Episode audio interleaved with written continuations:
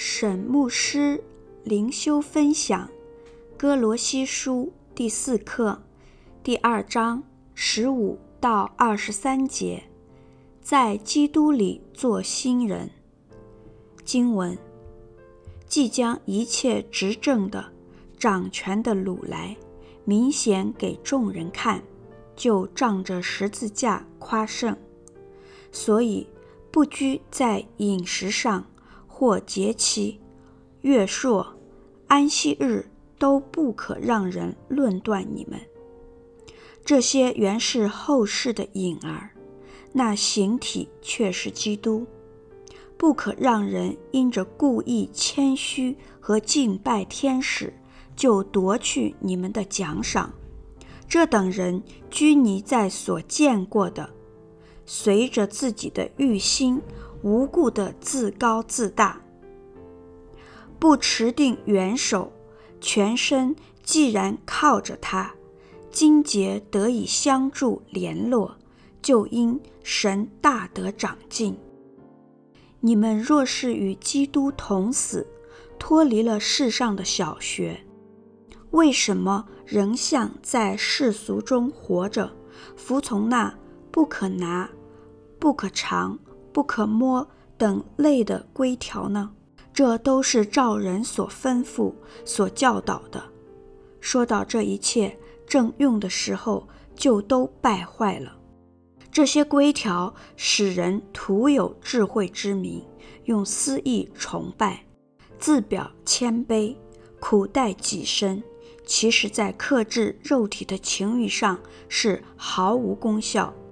沈牧师。灵修分享十五节，即将一切执政的、掌权的掳来，明显给众人看，就仗着十字架夸胜。新译本译为：他既然靠着十字架胜过了一切执政掌权的，废除了他们的权势，就在凯旋的行列中，把他们公开示众。基督死在十字架上，不但偿还了人类向神所欠的罪债，也同时胜过了一切邪恶的执政者及掌权者。这些执政掌权的是指谁呢？有以下四种可能：一、魔鬼的力量；二、各个强大的外邦国家、民族所崇拜的偶像；三、罗马政府，四异端假教师所高度重视的天使。因为保罗没有明说谁是执政掌权的，所以有可能是指以上四项的任何一项，但也可能四项都是。十六节，所以不拘在饮食上或节期、月朔。安息日都不可让人论断你们。第二章十四节，基督取消了律例的要求。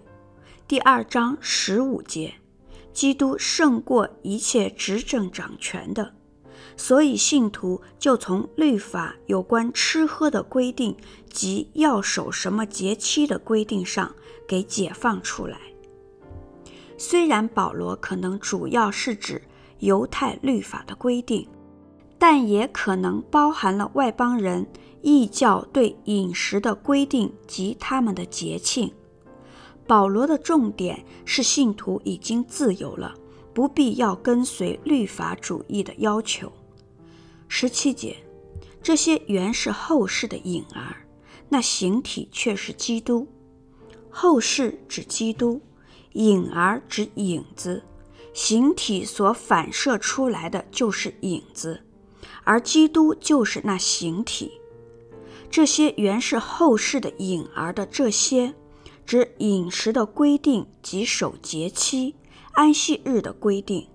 换句话说，旧约的律法、节期、饮食规定都是基督自己本身的影子。为什么这么说呢？因为基督成就了旧约所应许的，我们有了基督，我们就可以认识神，并讨神的喜悦。旧约的律法目的就是讨神喜悦，如今在基督里都已经达成。所以说，这些原是后世的影儿。这些旧约的规定，在基督还没有来之前是必要的，因为神为他自己要建立一个属神的民族。这些人是他律法的持守人。犹太教的礼仪性、律法及民法的要求，让神的选民与世人不同，但通过基督，神为他自己准备了一个属神的新族类。一个全球性的家庭。要注意的是，保罗并非完全反对守旧约的饮食规定或某些节期，而是反对那些以为守这些规定可以赢得救恩的观念与做法。十八节，不可让人因着故意谦虚和敬拜天使，就夺去你们的奖赏。这等人拘泥在所见过的，随着自己的欲心，无故的自高自大。故意谦虚，指假教师不但有虚伪的谦卑，而且将这些强加在歌罗西信徒身上。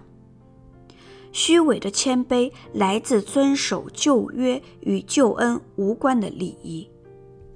敬拜天使，假教师说人。不能直接接触神，人只能透过不同层级的天使来接近神，所以人要敬拜天使。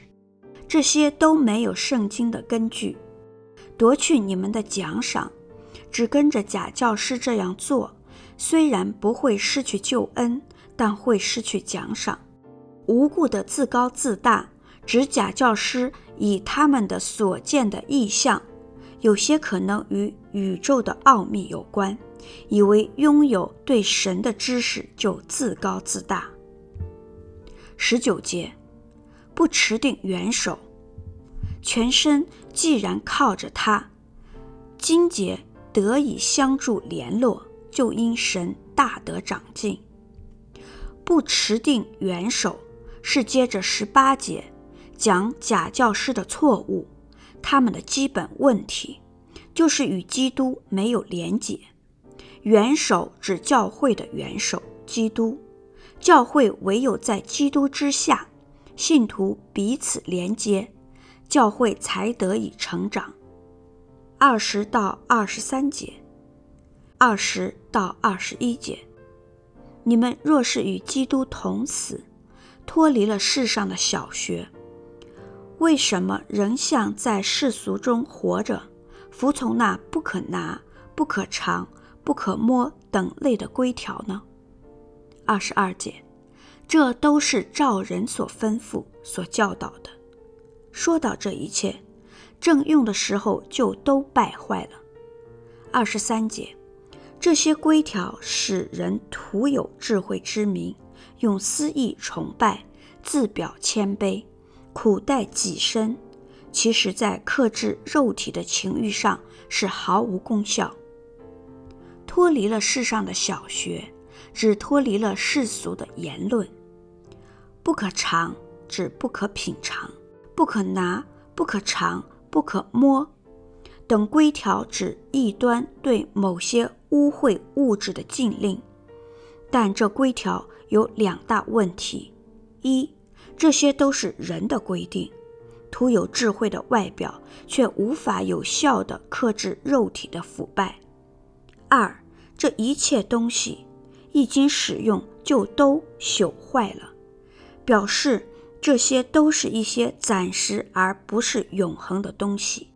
对某些歌罗西信徒而言，这些假教师所要求奉行的规条看起来还不错，事实上。律法主义的形式要求到今天仍然吸引许多人。保罗所说的用私意崇拜、自表谦卑、苦待己身，对他们而言，却自认为是在神面前认真的摆上谦卑以及严肃的肉体自律。但可惜的是，他们通常只有空壳子，只是外表看起来有智慧。因为宗教的规定，不论多么繁复，是绝对无法改变人的心的。